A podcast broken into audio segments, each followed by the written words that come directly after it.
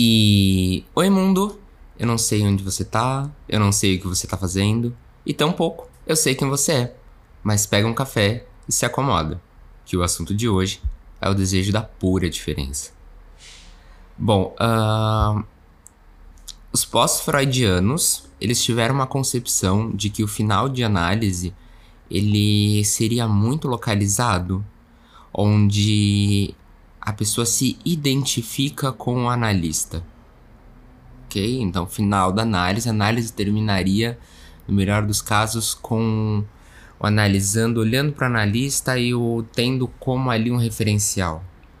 O Lacan do seminário 12, do seminário 11 e 12, mais ou menos, já aposta que a análise vai muito além da identificação do analista. No seminário 11, ele vai nomear o desejo da pura diferença. Esse desejo do encontro com o outro que possibilita algo tão singular, tão único, tão de si, que qualquer sujeito poderia criar.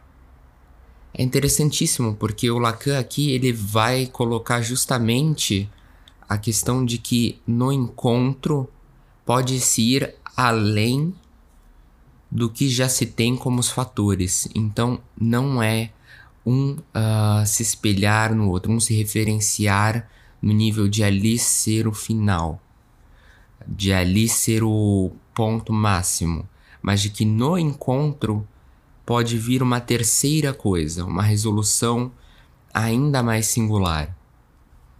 E nisso o sujeito ele se estrutura a partir da rede do outro, né? Lembrando que o desejo é sempre o desejo do outro, esse grande aforisma do Lacan. Se hoje eu desejo, uh, em algum lugar eu fui desejado, e desejaram para mim e a partir de mim em algum ponto.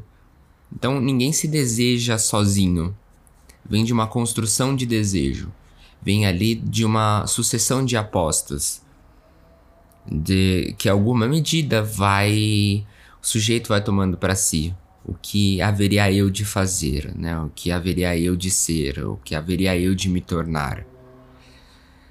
Uh, bom, é, e a demanda como um sentido de via pela qual o desejo se inscreve no outro, né? Se a gente está falando hoje justamente desse deste encontro que pode levar a um outro lugar, é, a demanda faz parte, né? O que, que o outro demanda de mim.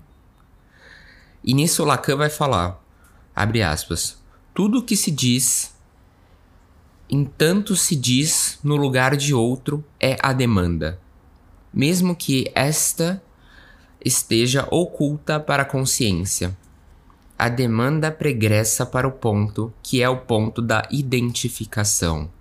Fecha aspas. Então Lacan ele está trabalhando justamente a ideia do o sujeito ao falar está demandando algo. Toda demanda é uma demanda de amor, uma demanda de reconhecimento. Então uma demanda de identificação. E quando eu falo, o que você escuta? Quando eu falo, de qual lugar uh, eu demando e de qual lugar você apreende a minha demanda? Mas o Lacan vai levantar um ponto muito importante, é, que é, é o princípio da equivalência. Pensa na letra A, né? A igual a A. Isso é um princípio de equivalência. Mas este princípio de equivalência ele não funciona em psicanálise. Porque A não é igual a A. A é diferente de A. Porque o significante, ou seja, aqui a letra A, o significante não significa a si mesmo. E se ele não significa nada por si mesmo, e sim só na cadeia, quando dentro de uma lógica, ele não responde ao princípio de identidade, a igual a A, mas enquanto significante e não igual a A. Uh, uma palavra, uma, uma coisa que teoricamente seria tão objetiva, ela não é objetiva quando em psicanálise, porque nós entendemos a partir de uma cadeia, de uma cadeia lógica, de uma construção, uh, e que um mesmo significante, uma mesma palavra, um mesmo algo, ele tem sentidos diferentes dependendo da frase, dependendo da onde ele aparece, dependendo da sua estrutura, da estrutura da lógica, da estrutura dos encadeamentos. E bom, uh, isso é importante para a gente poder pensar justamente que é um encontro, né? Então, um encontro que vai levar à pura diferença, né? O desejo do analista, o desejo da pura diferença. E o Lacan ele começa falando nos seus estudos que o desejo, o desejo do analista haveria ser o desejo do nada. Só que aí ele muda de ideia, porque ele vai falar, bom, é... nada também é um lugar, também é um algo. Eu não quero desejar para o meu analisando, eu quero que ele deseje. Então passa a ser o desejo de análise.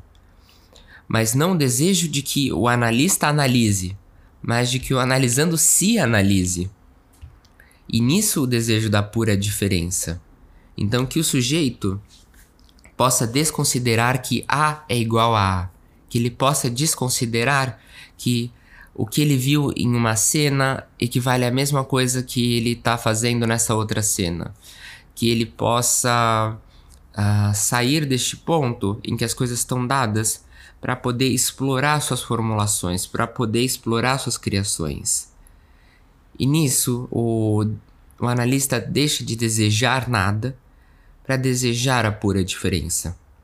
Deseja que o sujeito se analise isso é muito interessante, porque também é diferente de o analista desejar analisar. Porque se o analista deseja analisar, ainda está falando do sujeito do analista. Ainda está falando, bom, eu quero analisar, mas não é sobre mim, é sobre o outro, né? Então é justamente que o sujeito se analise. Isso é de uma sutileza muito muito interessante. Bom, nisso o sujeito se posiciona na transferência, desde o ideal do outro, amável ao analista. Vamos de novo. O sujeito se posiciona na transferência, desde o ideal do outro para amável ao analista. Então o sujeito ele vai mostrar ao analista uh, aquilo que ele considera amável. Me faço amável desde uma identificação, desde um ideal que suponho para você que é amável. Então, se a demanda é uma toda demanda é uma demanda de amor, o sujeito ele vai ali tentar entregar ao analista, igual ele tenta entregar nas outras relações, o modo pelo qual ele apreende que seja amável. E talvez agora você esteja se perguntando sobre como as pessoas podem ser enérgicas ou, ou fazer movimentos bastante interessantes em suas análises ou na vida, né, no geral. E como isso talvez não tenha a ver com amor. Mas esse é o pulo do gato. A não é igual A. Né? Há de se ver em cada um, em cada situação, o que se compreende como amor. Então, o que se compreende nessa questão de desejar ser amável, ser amado? Então, o significante é a pura diferença. A diferença enquanto algo que não se identifica, que não tenha identificação. Algo que seja a si só diferença. Que, de novo, esse A não é igual a A essa situação não é igual a outra situação que eu vivi. Uh, são diferentes são diferentes organizações uh, que podem até se aproximar numa questão lógica é, o que nos facilita muito a análise mas isso não significa que sejam a mesma coisa. Poder uh, encaminhar para a pura diferença é poder deslocar o sujeito do je suis, é poder tirar o sujeito desse eu sou, Uh, lembrando que em alguns episódios eu tratei essa questão de que o sujeito se perde justamente no momento em que ele começa a achar que é, né? Eu sou isso, eu sou aquilo. É ali que o sujeito se perde. Então, é, para criar uma narrativa o mais inventiva, o mais complexa possível, o mais, bom, singular, tem que se abrir mão da da identificação, né? Tem que ir eh, de braços abertos com que seja o encontro. Tem que ir ali na questão mesmo de poder se deparar com o novo, com o estranho, com o familiar, que é poder. Uh, nesses tempos de cólera que o Brasil está vivendo, é poder escutar o que te é tão diferente, né? Seja você bolsonarista, seja você mais à esquerda, poder se posicionar num lugar uh, de entender, fazer o um encontro com outras lógicas, de outras narrativas, de outras posições. Uh,